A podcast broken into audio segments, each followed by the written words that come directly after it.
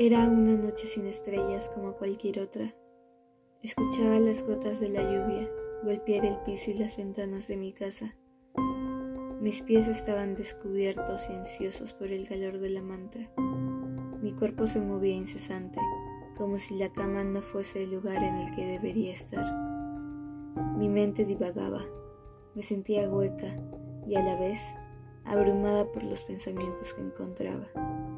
Me sentía vacía y a la vez con una intensa oscuridad, de esas que solo terminan con el amanecer y el ruido de la calle. No me sentía yo misma. Alguien me vigilaba por el espejo y pretendía hacer la imagen de mi cuerpo. Podía sentir cómo se burlaba de mí y de mi incapacidad para girar la cabeza y descubrir que no era yo. Me sentía paranoica. El reflejo cambió y se convirtió en un conjunto de líneas negras que conformaba mi cuerpo. Intentó llamar mi atención y lo logró. Giré lentamente y detrás de lo que se suponía era mi reflejo estaba una sonrisa alargada y unos ojos blancos que destellaban la locura más pura del mundo.